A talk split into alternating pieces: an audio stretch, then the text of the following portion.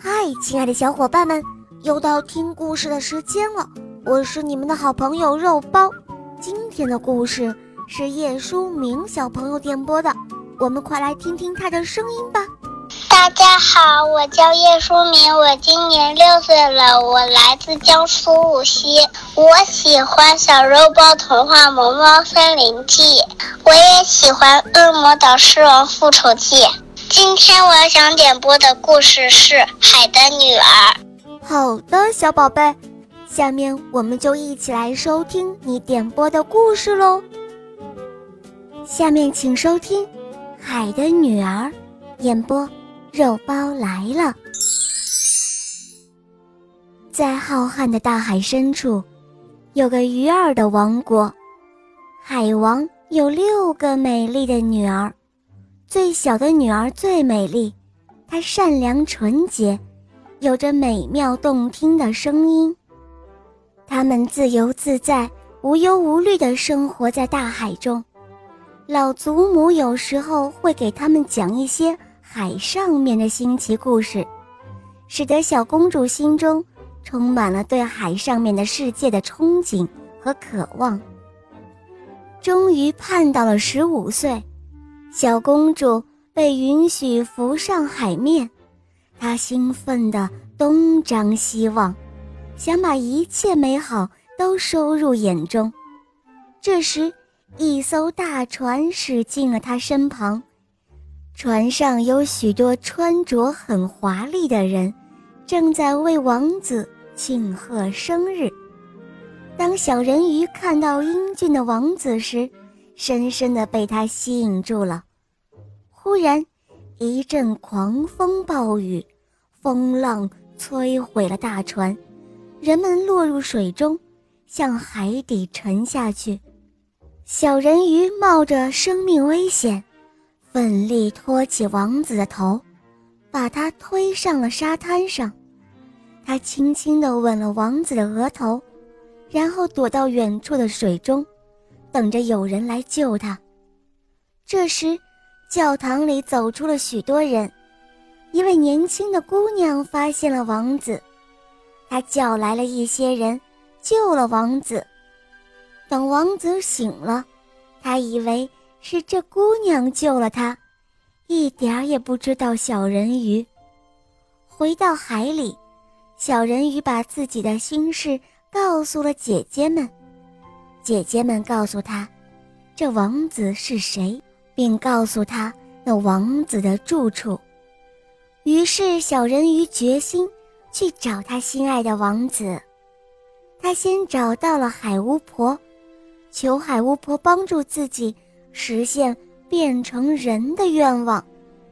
海巫婆为他配制了一种药，告诉他在黎明前喝下这药。鱼尾就可以变成人的腿，当然，这非常痛苦，如同尖刀劈开你的身体，而且每走一步路，你的脚都会像用刀子割一样的痛。一旦变成人，就再也不能变成鱼儿回到大海中了。海巫婆还告诉他，如若王子与她结为夫妇。那么他将会得到不灭的灵魂，但如果王子与其他女子结婚，那么小人鱼将会在王子婚礼前一天早上死去，变为海里的泡沫。听到这些，小人鱼却毫不畏惧，勇敢地向海巫婆要了这药水，作为报酬，海巫婆割去了他的舌头。拿走了他动听的声音。深夜，小人鱼向着熟睡的亲人抛了一千个吻，心痛的似乎要裂成碎片。他悄悄地离去了。他来到王子的宫殿，在石阶上喝了海巫婆给他的药，一阵剧痛使他昏死了过去。醒来时。他看到了王子，对王子的问话，他不能回答，因为他已经是哑巴了。他为王子跳舞，舞姿轻柔飘逸，人们都看得入了迷，谁也不知他忍受着怎样的痛苦。王子非常爱她，一刻也不想和她分开，但王子心中还想着那个救过他的姑娘。王子并不知道，其实是小人鱼救了他。国王和王后为王子选中了新娘，她是邻国的公主。王子乘船去接她，发现公主正是救他的姑娘。王子教育心爱的姑娘结婚了，小人鱼不顾剧烈的疼痛，为他们跳起舞来。这将是他与王子在一起的最后一天了。夜幕降临了。可怜的小人鱼独自站在船舷，想起了海里的亲人。忽然，他的姐姐们出现了。原来，他们是为了来救妹妹的。他们去求了海巫婆，海巫婆要去了他们的头发，给了他们一把尖刀，让小人鱼刺中王子的胸口，这样，小人鱼才能够得救。小人鱼看见王子在睡梦中还叫着新娘的名字，王子的心中只有那位姑娘的存在。小人鱼又吻了王子的额头一下，用颤抖的手把刀子扔到了海中，自己也跳到大海里去了。天亮了，人们找不到小人鱼，船边的海浪上。跳动着一片白色的泡沫。这，就是海的女儿的故事。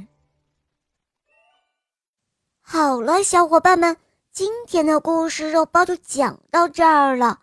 叶书明小朋友点播的故事好听吗？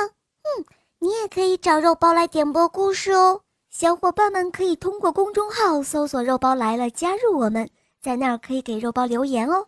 也可以通过喜马拉雅搜索“小肉包童话”，就可以看到肉包更多好听的故事和专辑。